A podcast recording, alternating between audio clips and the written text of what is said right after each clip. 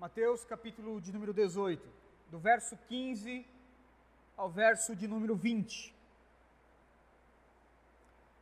Diz assim a palavra do Senhor: Se o seu irmão pecar contra você, vá e a sós com ele, mostra-lhe o erro. Se ele o ouvir, você ganhou o seu irmão. Mas se ele não o ouvir, leve consigo mais um ou dois, ou, ou dois outros, de modo que qualquer acusação seja confirmada pelo depoimento de duas ou três testemunhas. Se ele se recusar a ouvi-los, conte, conte à igreja. E se ele se recusar a ouvir também a igreja, trate-o como pagão ou publicano. Digo-lhes a verdade: tudo que vocês ligarem na terra terá sido ligado nos céus, e tudo que vocês desligarem na terra terá sido desligado no céu. Também lhes digo que se dois de vocês concordarem na terra em qualquer assunto sobre o qual pedirem, isso lhes será feito por meu Pai que está nos céus. Pois onde se reunirem dois ou três em meu nome, ali eu estou no meio deles. Vamos ao Senhor em oração? Pai, nós oramos mais uma vez agora, Senhor, entregando esta palavra, Senhor, essa exposição bíblica, e nós dependemos de Ti, dependemos, ó Deus, da Tua atuação, dependemos da Tua ajuda, da Tua intervenção, Pai. Fala com o Teu povo para a glória do Teu nome. Pai, não permita que eu venha passar, ó Deus, nenhuma impressão errada acerca de Ti, nenhuma inverdade, omitir ó Deus, qualquer princípio uh, ou verdade da tua escritura, mas ajuda-me, Senhor, a pregar o teu evangelho. Faz isso para a glória do teu nome e para a nossa alegria, Senhor. É assim que nós oramos em Cristo Jesus. Amém. Você já foi disciplinado? Você já foi corrigido? Irmãos, com toda certeza, todos aqui já fomos uma hora ou outra, corrigidos, disciplinados. Desde uma multa que nós levamos por excesso de velocidade, até o levantar de um cartão vermelho numa partida de futebol. Todos nós já fomos disciplinados. Nesse sentido, irmãos, por que, que nós sempre olhamos e temos a disciplina como algo negativo? Por que, que nós vemos a disciplina como algo que nos ofende, que nos agride? Irmãos, ainda que nós não desejamos ser corrigidos e ser disciplinados, a disciplina ela é necessária. A disciplina ela é, uh, ela é necessária. Ela é necessária porque nós precisamos uh, ter a, a imagem de Cristo Jesus, precisamos refletir a imagem do nosso Deus. E nós não gostamos de ser disciplinados porque ninguém gosta de ter os seus erros expostos, os seus pecados expostos. Quem é que gosta né, de ouvir os seus erros expostos? Ninguém. Contudo, é necessário. E eu quero trazer, irmãos, um panorama bíblico acerca da disciplina e o porquê que a disciplina bíblica ela é importante. No Antigo Testamento, Deus chamou um homem e fez desse homem um povo. Deus chamou Abraão de Ur dos Caldeus e fez dele pai de uma nação. Deus fez de Abraão pai do seu próprio povo e ele deu uma ordem a este povo. Né? Nós temos essa ordem em Levíticos capítulo 19, verso 1 ao verso 2. Disse ainda o Senhor a Moisés: Diga o seguinte a toda a comunidade de Israel, filhos de Abraão: Sejam santos, porque eu, o Senhor, o Deus de vocês, sou santo. Ou seja, o mandamento bíblico era claro, a vida do povo deveria refletir a santidade de Deus. O povo de Deus deve refletir a santidade de Deus. Israel era um espelho da glória de Deus e da santidade de Deus. Contudo, este povo, que Deus chamou para refletir a sua glória, a sua santidade, começou então a se desviar de uma forma gradativa, começou a flertar ali com outros deuses, com o costume de outros povos. Se nós vamos pe eh, pegando ali a narrativa bíblica, irmãos, nós podemos ver de, que de uma forma gradativa o povo de Deus, Israel, os filhos de Abraão, foram se distanciando da santidade de Deus. Resultado, Deus começou então a disciplinar o seu povo. A disciplina bíblica era para, para ser aplicada em uma família, em um indivíduo. Quando um indivíduo come, começou a flertar com povos vizinhos, por exemplo, esse indivíduo deveria ser disciplinado. Por exemplo, idolatria, o pecado da idolatria dentro do seio de Israel deveria ser, né, esse pecado deveria ser então punido com a morte. Mas os líderes de Israel começaram então a afrouxar a lei do Senhor. Começaram a fazer vistas grossas para com pecados de indivíduos. Começaram a tolerar um pecadinho aqui, um pecadinho ali, uma família que né, fazia ali transições, né, entre os povos vizinhos, ali já existia já um comércio exterior desde aquela época, né, e começava então a trazer dentro da, da, da, daquele, daquele comércio ali, começou a trazer ídolos dos povos vizinhos para dentro do seio de Israel. Enquanto os, que os sacerdotes nada faziam. Os líderes de Israel simplesmente cruzavam os braços. Isso foi com um indivíduo, depois foi com uma família, até que aconteceu, né, a nação inteira de Israel estava envolta de idolatria. E aí nós temos a primeira disciplina do Senhor, quando a nação então foi dividida. A nação é dividida entre o reino do sul e o reino do norte. E com relação a isso, o Senhor Deus falou através do profeta Ezequiel, dizendo o seguinte: Contudo, os israelitas se rebelaram contra mim no deserto, não agiram segundo os meus decretos, mas rejeitaram as minhas leis sendo que aquele que lhes obedecer viverá por elas. E profanaram os meus sábados, por isso eu disse que derramaria a minha ira sobre eles e os destruiria no deserto. Mas por amor do meu nome, eu agi, evitando que o meu nome fosse profanado aos olhos das nações, à vistas das quais eu os havia tirado dali. Em outras palavras, por que, que Deus disciplinou então o seu povo? Deus disciplinou o seu povo para que eles pudessem aprender de uma vez por todas que o propósito da existência deles era refletir a santidade de Deus entre as nações. Irmãos, tenhamos isso em mente. O nosso Deus é santo e o nosso Deus criou o seu povo para refletir a sua santidade. Então, como disciplina, Deus permitiu que as duas nações fossem divididas, Reino do Sul, Reino do Norte. Eles não aprenderam. O Reino do Norte foi levado cativo e o Reino do Sul foi levado cativo depois. E por que, que tudo isso aconteceu? Porque um indivíduo não foi disciplinado. Aquele indivíduo começou então a espalhar a sua rebeldia entre a nação de Israel ele começou, começou a ser um modelo de rebeldia para com o resto do povo. Um exemplo de que pecados podem ser cometidos sem penalidades. Deus não estava mais disciplinando um indivíduo e nenhuma família, mas agora Deus estava disciplinando todo o povo. E a pergunta é: o que é então a disciplina, irmãos? A disciplina bíblica é uma correção que visa o crescimento espiritual, não só de pessoas, de indivíduos, mas de uma comunidade inteira. No Antigo Testamento de Israel, no Novo Testamento, a igreja, o único povo do Senhor.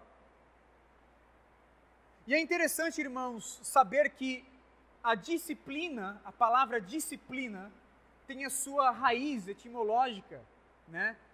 Ah, muito semelhante à raiz de educação. Quando nós somos disciplinados, nós estamos sendo educados, educados. Jonathan Lehman, no livro A Igreja e a surpreendente ofensa do amor de Deus, vai nos dizer o que é a disciplina na igreja. Em termos gerais, Jonathan Lehman escreve, ela é o que constitui uma parte significativa do discipulado cristão. Mais especificamente, uma igreja disciplina os seus membros a fim de discipulá-los. Ou seja, ela os disciplina para educá-los no caminho da retidão de Cristo, para ajudá-los a se conformarem à sua imagem. Assim como envolve uma formação quanto à correção, a disciplina na igreja também envolve a formação e a correção. Irmãos, é como uma partida de futebol. Futebol não se joga com as mãos, a não ser o goleiro, né? Todos os outros jogadores precisam jogar né, futebol com os pés. De modo que quando um jogador pega com, as, com, a, com a bola né, com as mãos, ele é corrigido, ele é disciplinado, ele é educado. Por quê? Dentro do futebol, você tem regras. Trazendo, irmãos, para o Evangelho, o Evangelho também tem regras. Dentro do reino de Deus também tem regras, também tem princípios, também tem valores, também tem verdades, também tem educação, também tem formação de modo que quando nós pecamos, quando nós erramos, quando nós falhamos dentro das regras do Evangelho, nós precisamos ser corrigidos dentro das regras desse Evangelho. Um cartão vermelho precisa ser levantado. Isso é a disciplina bíblica. A disciplina bíblica, portanto, ela é feita dentro da membresia da igreja. Não é o Estado. O Estado não pode disciplinar a igreja. O mundo não pode disciplinar a igreja local.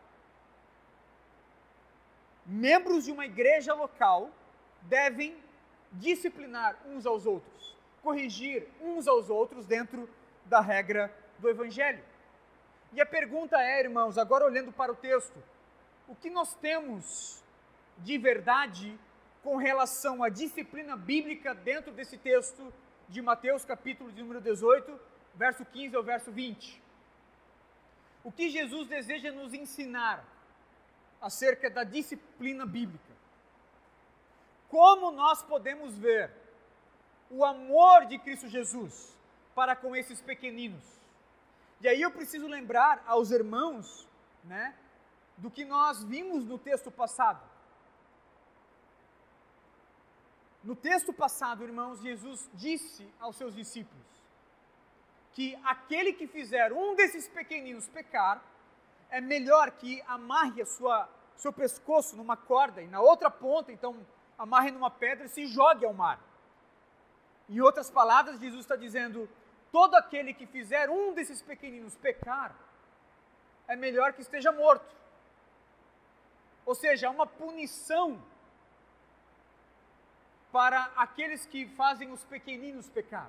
Jesus está ameaçando, essa que é a verdade. Jesus está ameaçando eu e você a não a não pecar contra um pequenino, uma ovelha dele, porque senão nós podemos ser punidos pelo próprio Cristo. Portanto, nós fomos encorajados por Cristo Jesus a não pecar contra o próximo. Nós somos ameaçados a não pecar contra o próximo. A pergunta é: e quando o próximo somos nós? E quando o erro é praticado a nós? Quando nós somos os pequeninos e um pecado então é cometido contra nós? Então veja que no texto passado nós vimos sobre as ovelhas de Jesus falando sobre o pastor que vai atrás da ovelha e traz a ovelha de volta. A pergunta é: o que nós devemos fazer quando nós somos a ovelha que fomos então ofendidos por um outro? O que nós devemos fazer? Qual é a nossa atitude? Qual é a nossa postura quando alguém pecar contra nós? Ou melhor, qual é a nossa postura quando nós percebemos que um outro irmão, um outro pequenino está pecando?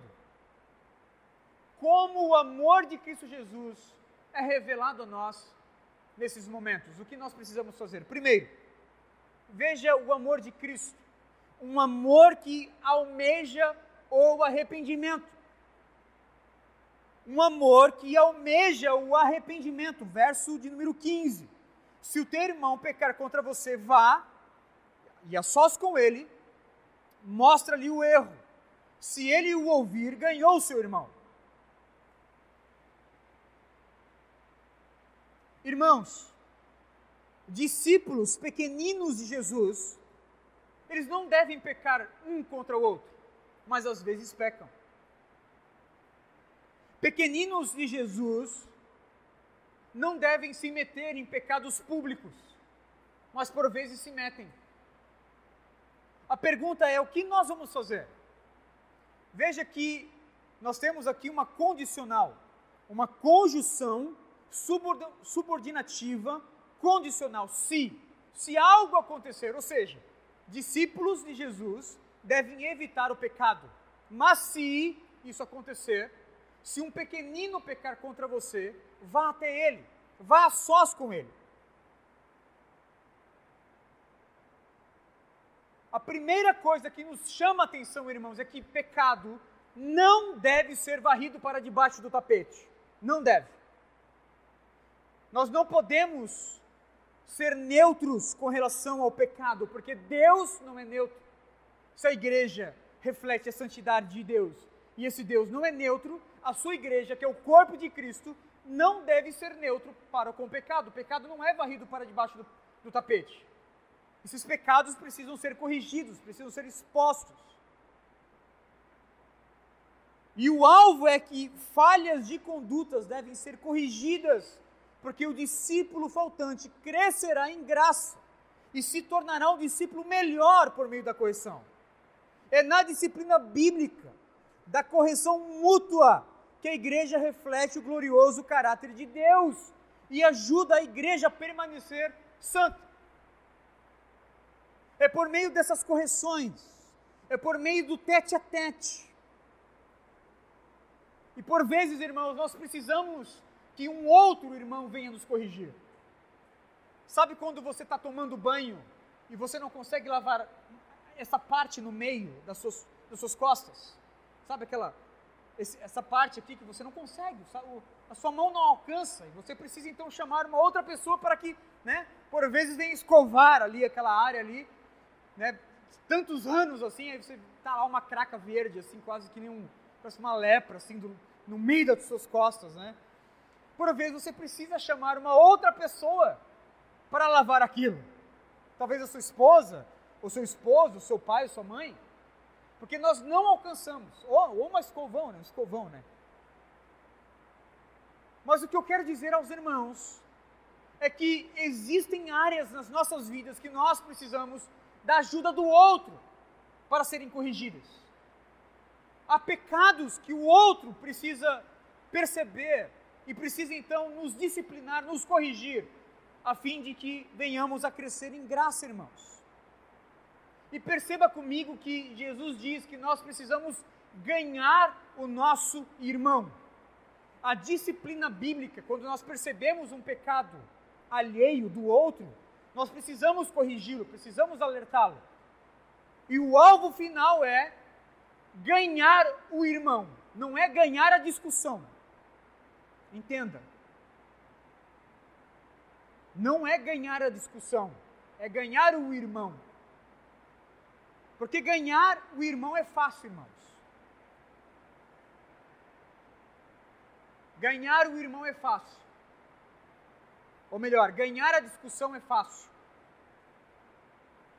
Como é fácil também, ao ganhar a discussão, perder o irmão.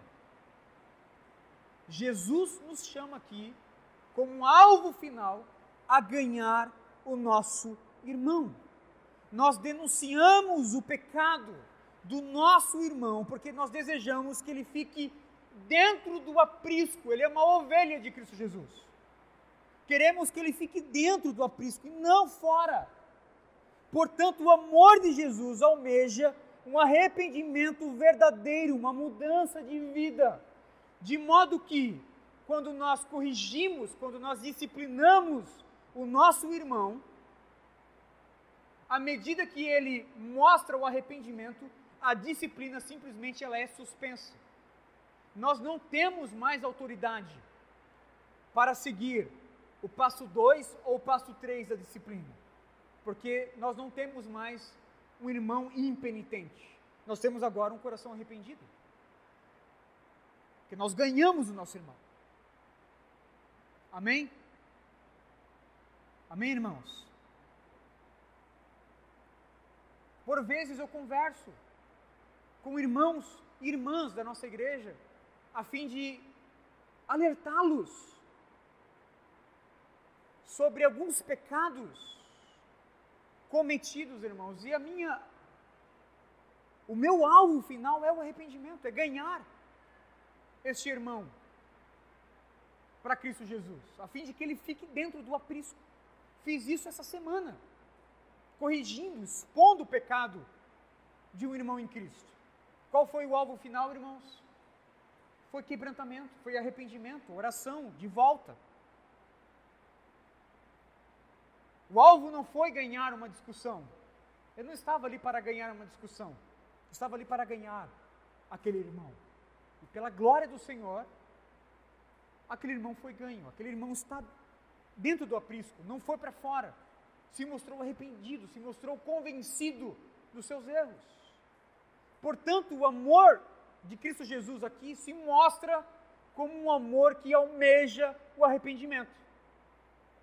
Uma volta, uma entrega sincera. Segundo, um amor que se preocupa com o pecador e se preocupa também com a, com a publicidade do seu pecado. Um amor que se preocupa com o pecador e também se preocupa com a publicidade do seu pecado. Irmãos, caso a confrontação pessoal não funcione e o impenitente ainda se recuse ainda a deixar o seu pecado, se voltar para o Senhor, a confrontação precisa tomar então outros níveis. Diz o texto: Mas se ele não o ouvir, leve consigo mais um ou dois outros, de modo que qualquer acusação seja confirmada pelo depoimento de duas ou três testemunhas. Se ele recusar ouvi-los, conte à igreja. E se ele se recusar a ouvi-los também, a igreja trate-o como um pagão e publicano. Jesus ecoa aqui a lei de Deuteronômio capítulo 19, verso de número 15. Irmãos, em muitos casos, precisamos chamar outras duas pessoas, ou três testemunhas, se necessário, a fim de confrontar aquele irmão. Passamos para um nível mais sério, uma confrontação mais séria, a fim de ratificar a primeira confrontação, que foi no tete a tete. Por vezes há necessidade de chamar duas ou três testemunhas. Quando aquele coração, quando aquele irmão que pecou ainda se encontra impenitente.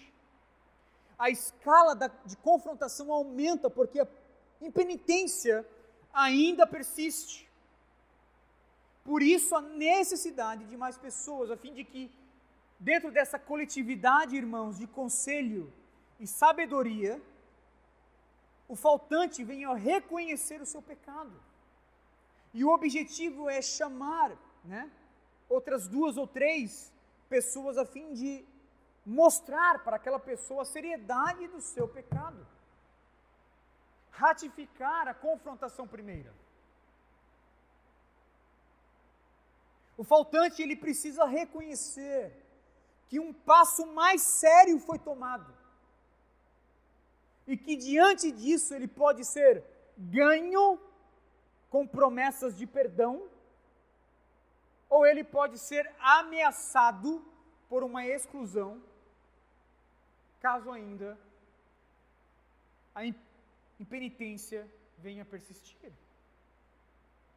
O comentarista William Hendrickson, comentando esse texto, vai dizer que perguntas devem ser feitas e respondidas. Se as duas ou três testemunhas, a pessoa que afirma ter sido ofendida e mais as testemunhas que leva consigo, estão de acordo em que se cometeu um mal substancial, com firmeza, porém com persuasão fraternal, é preciso novamente convencer o ofensor do seu erro e conduzi-lo ao arrependimento e à confissão. É possível ser mais fácil que duas ou três pessoas tenham um êxito nessa tarefa que uma só. Está implícito, naturalmente, que também na presente situação, se o esforço dos visitantes for coroado de êxito, o pecador terá sido ganho mas fica a possibilidade de que ele não seja ganho. Neste caso, o problema terá de ser apresentado subsequentemente à igreja. A pessoa ou as pessoas que acompanhou o irmão ofendido poderá então confirmar a asserção deste que o problema é realmente como o mesmo que ele declarou, que com firmeza, porém com métodos fraternais, tentaram persuadir o culpado do seu erro e conduzi-lo ao arrependimento e confissão, mas que tais esforços foram baldados. Isto mostra a razão porque a conversação privativa deve seguir a visita feita por duas ou três pessoas. Portanto, irmãos, se o coração ainda não reconhece o seu erro, ainda persiste em impenitência, outros irmãos precisam ser chamados a fim de repreendê-lo. A pessoa, ela precisa saber disso, que uma confrontação mais séria, que uma um nível, né, dentro de uma escala aí de, de seriedade, de tensão dentro dessa disciplina foi tomado. E perceba comigo algumas verdades neste ponto. Primeiro, Jesus se preocupa com o pecador e com a publicidade do seu pecado. Para Jesus é importante que sempre que possível, um número menor de pessoas estejam envolvidas e tome conhecimento daquele determinado pecado. Jesus não deseja que pecados, irmãos, sejam conhecidos por toda a comunidade. Mas se necessário for, isso vai acontecer. Mas a princípio, a princípio, precisamos tentar resolver isso no tete a tete. Jesus deseja que o pecado seja confrontado que o pecador o abandone em arrependimento desde o passo primeiro. Quando o faltante, quando aquele que pecou contra um pequenino, ele é surpreendido então por uma correção.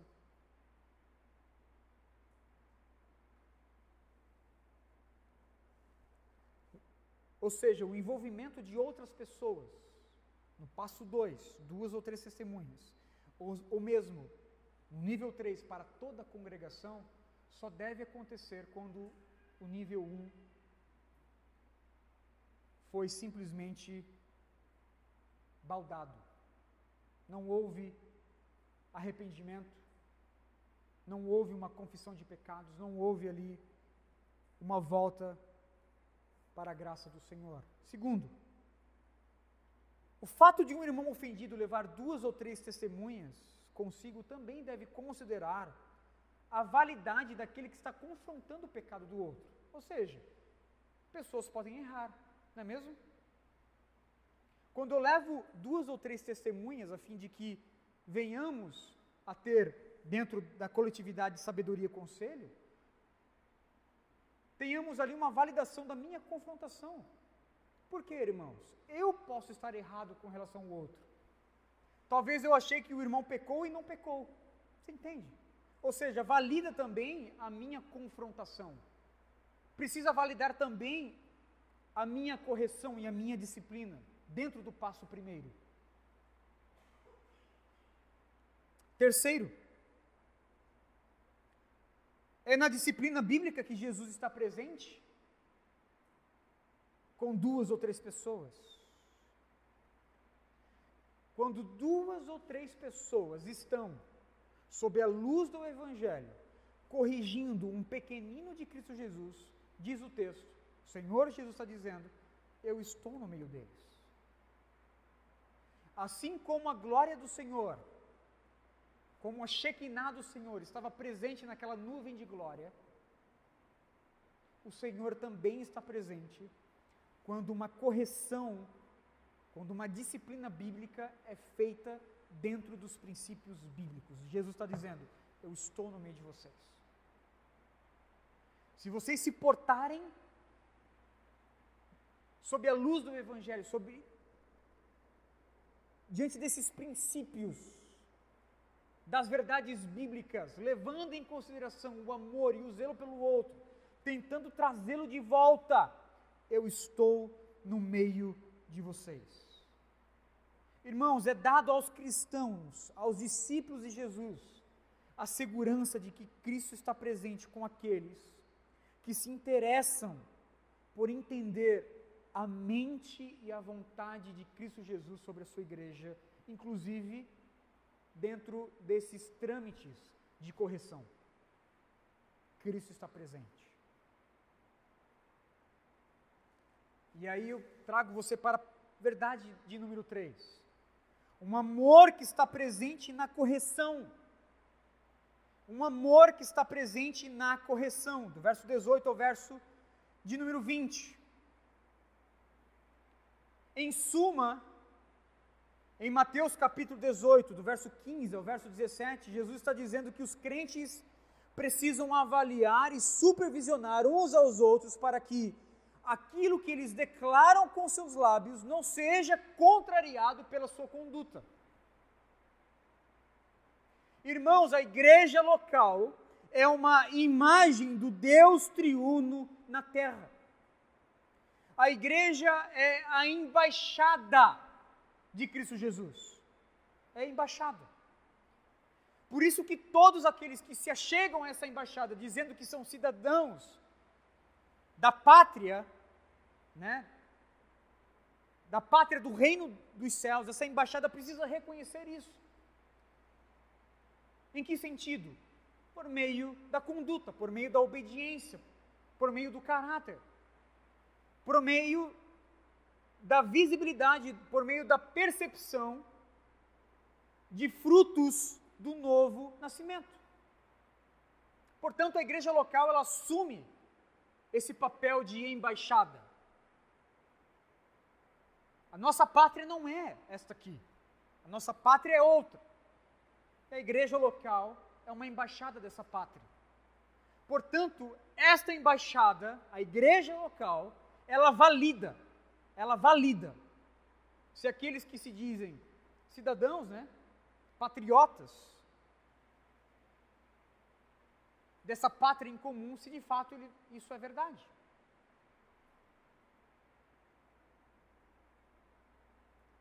Por isso Jesus, ele conclui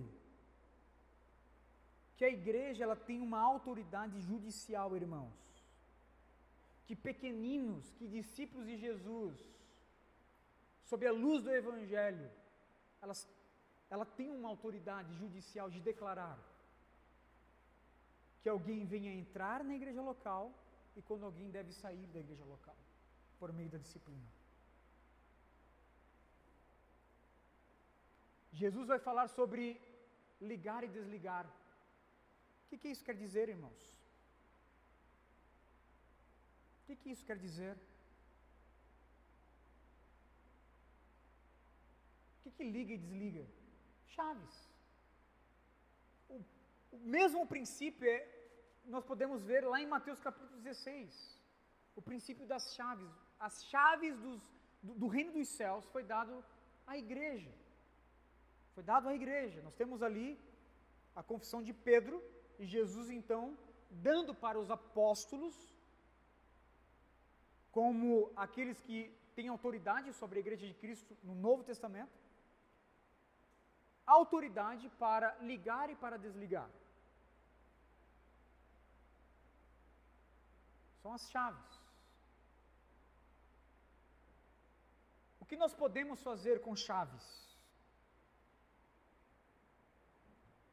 Chaves são utilizadas, irmãos, para abrirem portas, para abrir e para fechar, para trancar e para destrancar portas, para ligar e desligar algo. Essa é a ideia aqui. A ideia é uma declaração judicial. Você pega, por exemplo, Ananias e Safira, em Atos capítulo 5, verso 4 eles foram desligados pelos apóstolos. Eles foram excomungados pelos apóstolos. Ali foi uma excomunhão radical, né? O Senhor Deus fulminou ambos, tirando-lhes da igreja de Cristo. Porque a conduta, o caráter de ambos não refletia o novo nascimento. Você tem também Atos capítulo de número 8, verso 20 e 21, Simão, o mágico, que também foi desligado, foi tirado, foi excomungado. Ananias, Safira, Simão, o mágico, né, foram excomungados pelos apóstolos porque submeteram as suas vidas na obediência que exige a fé cristã. Os apóstolos perceberam que a vida deles não se coadunava com obediência, com os frutos do novo nascimento. Cabe à igreja, portanto, declarar pela profissão e pelo testemunho quem entra e quem sai da igreja de Cristo. Quem dá testemunho do Novo Testamento, do, do novo nascimento, e quem não dá testemunho do novo nascimento. Com isso, eu quero dizer, irmãos, que a igreja não tem autoridade para salvar ninguém, e nem para tirar a salvação de ninguém. Não é isso. A embaixada, a igreja local, ela tem autoridade para declarar que a conduta daquela pessoa, a vida daquela pessoa, não se coaduna com a vida dos discípulos de Cristo Jesus, com a vida santa que Jesus propôs para a sua igreja. Amém, irmãos?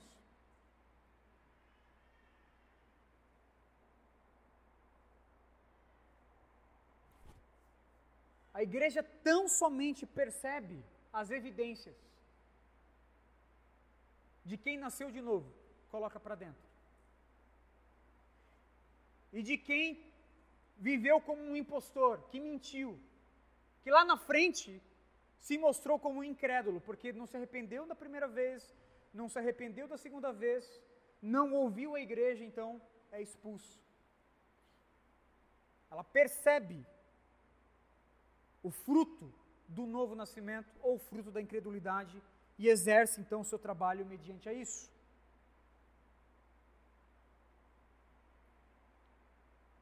E veja que o texto vai dizer, irmãos,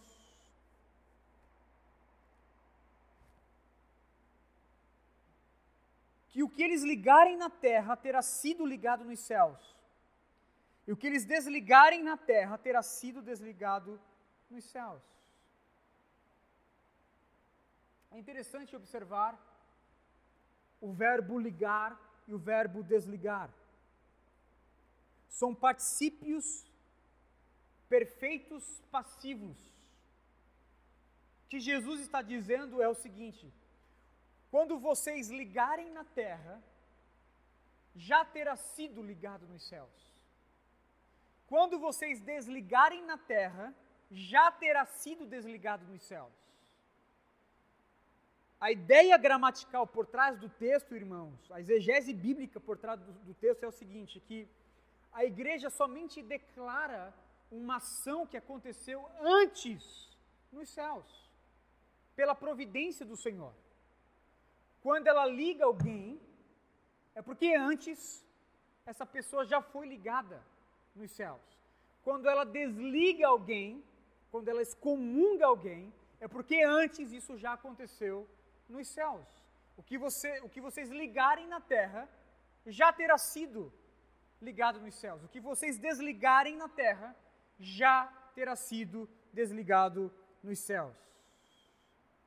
Também lhes digo que se dois de vocês concordarem na terra em qualquer assunto sobre o qual pedirem, e aqui o contexto é disciplina bíblica, isso lhe será feito por meu Pai que estás nos céus. Pois onde se reunirem dois ou três em meu nome, ali eu estou no meio deles.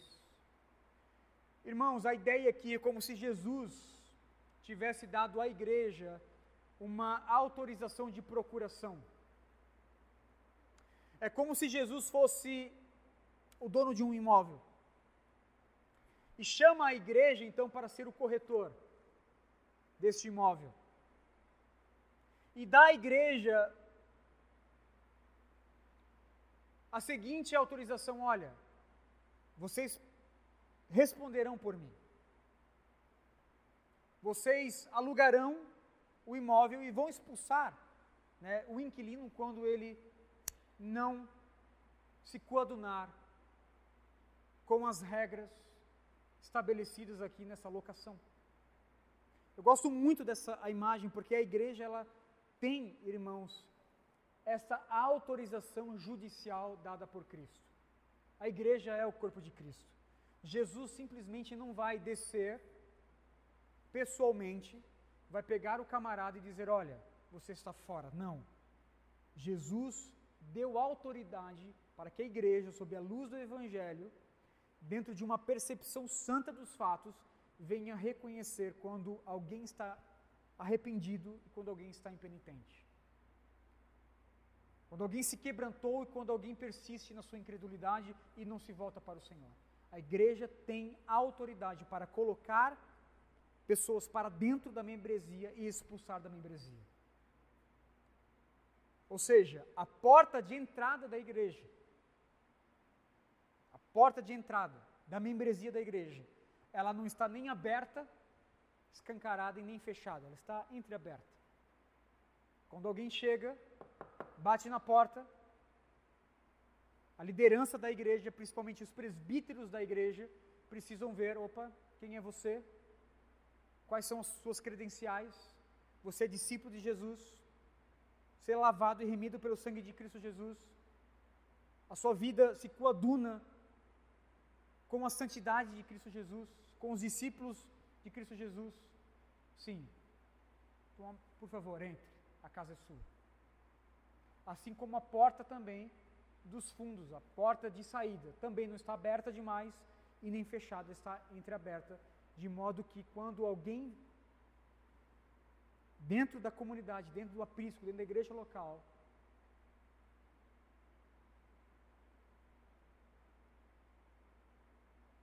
persiste de uma forma contínua e visível em seu pecado, com impenitência, sem o quebrantamento do coração, os passos da disciplina bíblica precisam ser exauridos, precisam ser feitos, de modo que, se necessário for, precisamos considerar aquela pessoa como um publicano e como um pagão.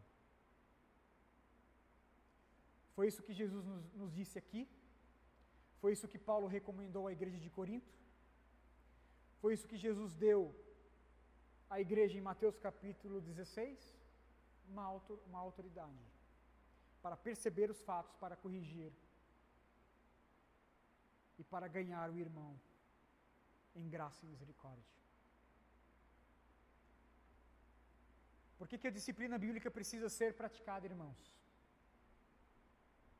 Por que, que a disciplina bíblica, correção mútua, precisa ser praticada? Primeiro, porque ela é bíblica ela é bíblica. Tanto no Antigo Testamento como no Novo Testamento nós podemos ver a disciplina bíblica. Pecado não pode ser varrido para debaixo do tapete. Não pode. Segundo, porque isso promove amor pelo faltante. Nós não queremos que esse faltante venha chegar num estado em seu coração que é impossível voltar. Nós não queremos que essa pessoa seja tão parecida com o mundo ao ponto de largar de vez, embora. Não, irmãos, nós queremos promover o amor pelo faltante, trazendo-o de volta, tal como Jesus nos mostrou o que um pastor faz. Deixa as 99 e vai, e vai atrás da centésima ovelha. Terceiro, porque isso promove justiça a outros membros. Isso promove justiça a outros membros. Pense comigo, por exemplo, alguém que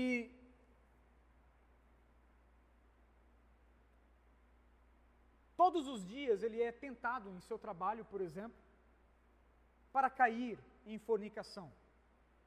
Ele está ali, trabalhando e mantendo a sua pureza, a sua obediência, se distanciando, dizendo não ao pecado. A tentação vem e ele diz não. No outro dia, a tentação bate a, a porta do seu coração novamente e ele diz não. E pela terceira vez ele diz não. Agora pense comigo, irmãos, que aquele homem foi colocado numa situação de risco. Ele poderia ter pecado contra o Senhor, contra ele mesmo, contra a sua família, contra a sua esposa, contra os seus filhos. Mas ele segurou, ele conseguiu vencer aquele pecado. Amém? Glória a Deus por isso. Agora pense que um outro irmão é tentado também e cede já na primeira tentação. Quando a disciplina bíblica ela é então feita para este faltante, nós estamos também trazendo justiça para este que venceu a sua tentação, que passou por tudo isso, por esse sofrimento da tentação e conseguiu vencer a tentação. Os irmãos estão entendendo? Ou seja, quando nós aplicamos a disciplina bíblica para um faltante, nós estamos também fazendo justiça para aqueles que guerreiam e lutam para obedecer a Deus. Lutam na obediência, fazendo guerra. Irmãos, não é fácil obedecer o Senhor. Não é fácil. E aí você diz o seguinte: não, mas hoje nós estamos na graça, né? Na dispensação da graça, nós não precisamos mais obedecer. Como é que é? Nós não precisamos mais obedecer o Senhor? É isso mesmo? Não. O próprio Jesus disse: Aquele que me ama obedece os meus mandamentos. Aquele que me ama é o que obedece os meus mandamentos. Precisamos obedecer o Senhor. E por vezes, para obedecer o Senhor, isso vai nos custar uma guerra, uma luta, uma constância, uma disciplina. Portanto, quando nós disciplinamos um faltante, nós estamos fazendo justiça para aquele irmão que luta contra o seu pecado, que luta para obedecer o Senhor. Quarto, a disciplina bíblica também ela deve ser praticada porque ela promove a pureza da igreja. Paulo exortou a igreja de Corinto dizendo que o orgulho de vocês não é bom, vocês não sabem que um pouco de fermento faz toda a massa ficar fermentada? Livrem-se do fermento velho para que sejam massa nova e sem fermento, como realmente são. O fermento adultera a massa, irmãos. Transforma a massa naquilo que ela naturalmente ela não é. Portanto, a ausência da disciplina na igreja, ela vai trazendo esse fermento. A igreja vai se parecendo com o mundo, vai perdendo a sua pureza. Porque pecado não é mais então exposto, não é mais denunciado, não é mais corrigido. Quer dizer que lá no seu trabalho tem regras e você obedece. Lá na sua família tem regras e você né, obedece. Lá na sua casa tem regras e você obedece. Mas aqui na igreja não. Não é assim, irmãos. Na igreja também tem regras. No Evangelho também tem regras. E nós precisamos viver o Evangelho na obediência da lei do Senhor. Como bem disse Samuel Bolton, a lei do Senhor não nos salva, ela não salva a lei. Mas a lei nos empurra para a graça, a fim de que pela graça venhamos a ser salvos. E a graça nos devolve a lei para que o nosso caráter venha a ser transformado. Portanto, nós precisamos obedecer o Senhor, a regra do Evangelho. Futebol não se joga com as mãos. Há regras, há normas que precisam ser observadas.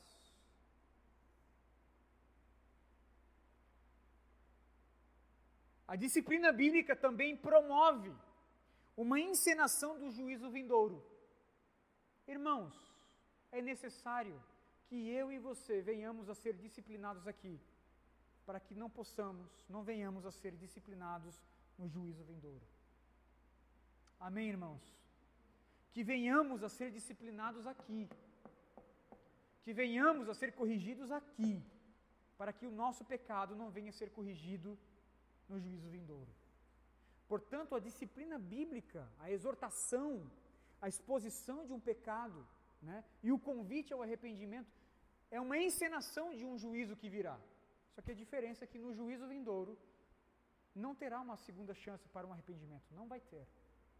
O arrependimento é aqui e agora. E a disciplina bíblica também deve ser praticada porque promove a reputação santa de Jesus. Ela promove a fama do nome santo de Cristo Jesus. Ao se tornar membro de uma igreja, todos nós, discípulos de Jesus, nós representamos Jesus por meio dessa embaixada, pela embaixada, pela igreja de Cristo Jesus. Paulo vai dizer que nós somos embaixadores de Cristo como se Deus estivesse fazendo o seu apelo por nosso intermédio. Nós promovemos ao mundo a reputação santa do nome de Jesus. A fama santa do nome de Jesus. E a disciplina bíblica vai nos ajudar a promover essa reputação digna e santa do nosso Senhor Jesus Cristo. Por isso a disciplina bíblica precisa ser feita e praticada dentro da igreja. E aí eu quero trazer algumas aplicações, irmãos, para todos nós nessa noite. Primeiro, corrigir, exortar e aconselhar é uma tarefa de todos os membros. De todos os membros. Veja que Jesus aqui está se dirigindo aos pequeninos. Ainda estamos no capítulo de número 18. Ele está se dirigindo às suas ovelhas, do seu, do seu aprisco, aos seus pequeninos, aos seus discípulos. Obviamente que essa tarefa principalmente cabe a mim como pastor, como co-pastor juntamente com Cristo, do rebanho que é dele como exemplo e modelo de fé e conduta aos irmãos. Contudo, todavia, exortar, corrigir, aconselhar é uma tarefa de todos. Se o teu irmão pecar, se você perceber que ele pecou, você precisa corrigi-lo, você precisa exortá-lo. Inclusive, você não precisa nem vir contar a mim. Talvez você possa me chamar no passo 2, onde você deve levar duas ou três testemunhas. Mas, se no tete a tete você Conseguiu ganhar aquele irmão? Glória a Deus. A publicidade daquele pecado morreu ali. Você não precisa nem passar para frente. Ponto. Se houve arrependimento no passo 1, um, a liderança da igreja não precisa nem saber, irmãos. Nem saber. Porque a tarefa de corrigir e exortar é uma tarefa de todos. Segunda aplicação é que nós não podemos amar mais do que o Senhor. Nós não podemos amar mais do que o Senhor Deus. Cristo Jesus, o pastor, o bom pastor das suas ovelhas, o bom pastor deste aprisco, que é a igreja invisível, ele ama as suas ovelhas, ele ama os seus discípulos. Hebreus capítulo de número 12, verso 6, vai dizer que a disciplina, a correção, reflete o amor do Senhor Deus. O texto vai dizer que o Senhor Deus, ele corrige, ele exorta, ele disciplina todos aqueles que ele ama. Ora, irmãos, se a disciplina bíblica, se a correção, ela é um instrumento do amor do Senhor, quem somos nós para não aplicar essa disciplina bíblica? Em outras palavras,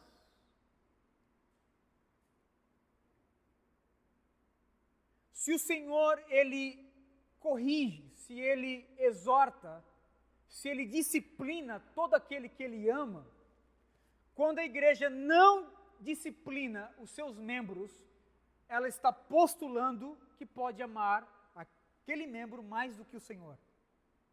Você entende?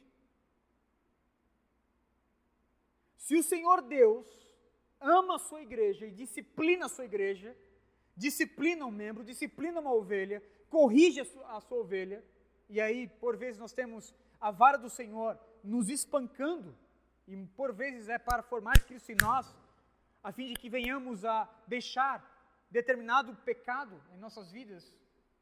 E Ele faz isso porque Ele nos ama. Quando a igreja percebe um pecado em um dos seus membros, quando a igreja não disciplina este membro, ela está postulando que ela pode amar mais aquele, aquele membro do que o Senhor. Nós não podemos amar mais do que o Senhor. Se o Senhor ama e corrige, nós precisamos amar e corrigir. Se o Senhor usa a disciplina como um instrumento do seu amor, nós precisamos usar a disciplina como instrumento do nosso amor para com este membro que pecou, este membro faltante. Terceiro, como repreender? Como repreender o nosso irmão em seu pecado, irmãos. Há muitas formas de falar uma verdade para uma pessoa. Há muitas formas. Há muitas formas de você expor o pecado. A pergunta é: de que forma você vai fazer isso? Como corrigir um irmão como corrigir um membro faltante? Com amor, com profunda humildade, desejando-lhe um crescimento no discipulado. Por isso, Paulo nos diz em Efésios capítulo 4, verso 15, que nós precisamos seguir a verdade em amor, crescendo em tudo nós não vamos omitir a verdade. Nós não vamos deixar de falar a verdade. Nós vamos falar a verdade, nós vamos seguir a verdade, contudo, vamos seguir a verdade em amor, crescendo em tudo. A correção, ela não pode ter como fundamento um tom vingativo. A vingança não nos pertence. A correção, sobretudo, deve ter como fundamento um amor pelo faltante, um desejo que ele venha crescer espiritualmente. Por isso é necessário, irmãos, que quando nós formos corrigir um outro irmão, nós precisamos fazer uma autoavaliação dentro do nosso, do nosso coração. Precisamos nos perguntar: o que me motiva a chamar o meu irmão à repreensão? O que está fundamentando o meu desejo de chamar o meu irmão à repreensão? Como eu devo fazer isso? Que palavras eu preciso utilizar? Que meio eu vou utilizar para ganhar o meu irmão? Porque de fato, irmãos, nós não basta tão somente falar a verdade. É preciso saber como dizê-la.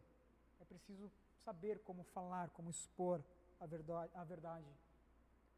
Faltosos precisam ser corrigidos, contudo, sempre em amor por Ele, por Deus e por toda a comunidade. De modo que quando alguém entra, entra por meio do amor, nós estamos recebendo uma ovelha. Quando nós colocamos alguém para fora, nós colocamos também em amor, porque essa pessoa ela se torna agora alvo da pregação do evangelho para que ela venha voltar e entrar pela porta da frente à medida que ela se arrepende, à medida que ela vem, ela, ela, ela tem então consigo marcas do novo nascimento genuíno. E tudo isso é promovido pelo amor do Senhor Deus pelo surpreendente amor do Senhor Deus, que almeja o arrependimento, que almeja uma preocupação para com o pecado e, e, e também tem uma preocupação com a publicidade deste pecado. Primeiro, tete a tete, depois, duas ou três testemunhas, e depois, então, a igreja. E terceiro, por este amor surpreendente que nos diz que Ele está presente, dando autoridade à sua igreja para ligar e desligar. Autenticando aqueles que nasceram de novo e validando uma expulsão, validando também uma excomunhão quando alguém não se porta segundo as regras do Evangelho.